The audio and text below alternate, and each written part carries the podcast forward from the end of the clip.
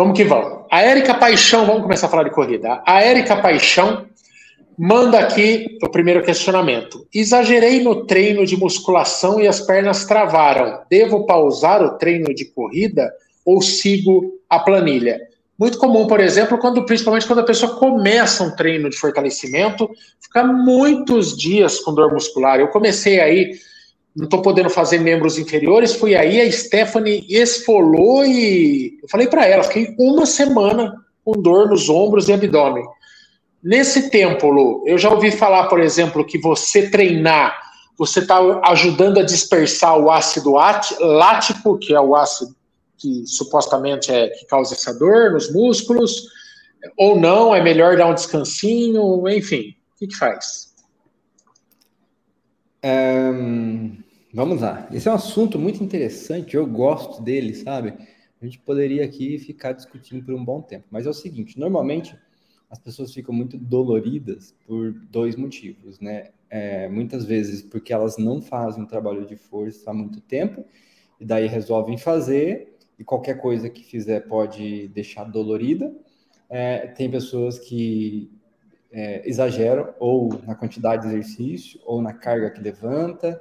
É, então, são esses, essas duas vias que normalmente deixam as pessoas doloridas. E o dolorido não é lesão, né, gente? A maior parte dessas dores são dores de rompimento de fibra muscular, que é um mecanismo mais simples que tem e mais eficiente para hipertrofia, para o aumento da, do músculo, né? muito usado pelos fisiculturistas. Então, o fisiculturista tem como objetivo é, danificar a fibra muscular para que, com alimentação, suplementação, sono, ela, é, é, essa pessoa possa desenvolver um volume muscular maior e depois tem toda a estratégia do fisiculturismo ali.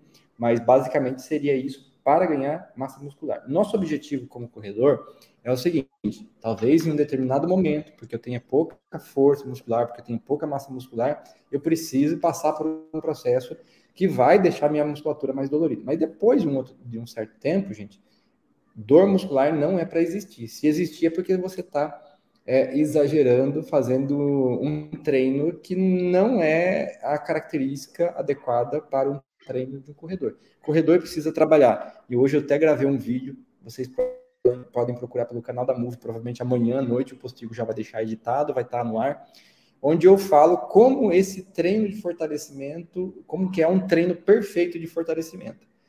É, na verdade, quando eu falo um treino, eu falo de uma sessão de treino.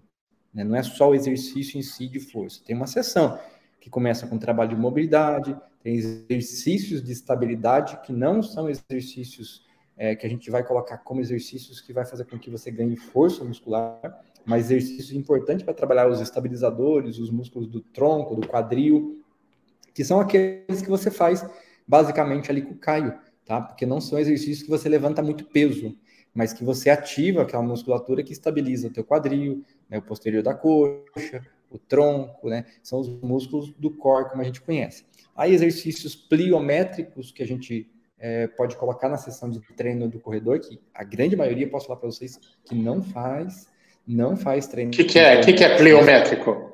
São saltos. Então, o tio Maico já fez, a gente fazia em algumas sessões de treino presencial, que são pequenos saltos. A gente não precisa fazer saltos complexos, mas saltitos, né? Que isso vai ajudar a trabalhar o mecanismo elástico do corredor. Então, pliometria, saltos, né? Dá um pulinho assim, mas de uma forma estruturada, séries, repetições, é, e o, tem um processo de aprendizagem com o salto.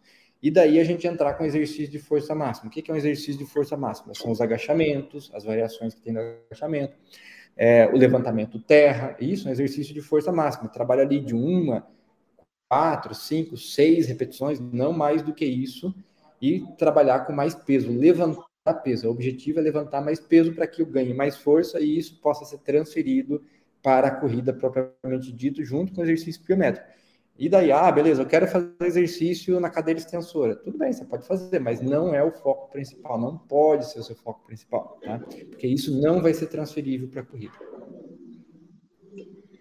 São movimentos que simulam a corrida, né, Marcelo? São é, não, a cadeira eu, extensora, eu aquilo, é, aquilo não tem nada a ver com a é, corrida, né? É mais voltado para o fisiculturismo, para pessoa de academia ali que quer ganhar massa muscular.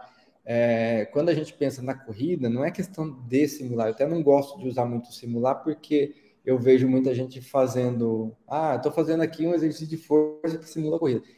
Balela, viu, gente? Se um treinador falar isso para vocês, e aqui eu falo com propriedade, se um treinador falar para vocês, eu vou fazer um exercício que simula a corrida e vai ajudar, vai transferir para a corrida. Balela.